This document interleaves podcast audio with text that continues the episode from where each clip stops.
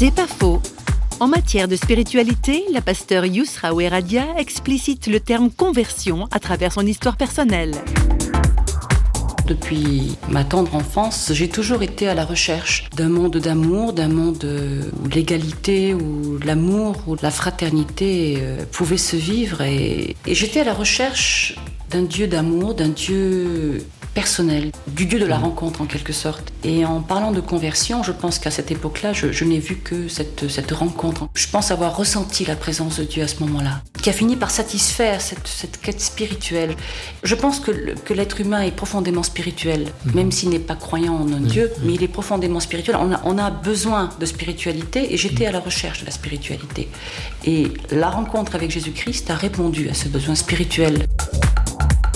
C'est pas faux, vous a été proposé par Parole.fm.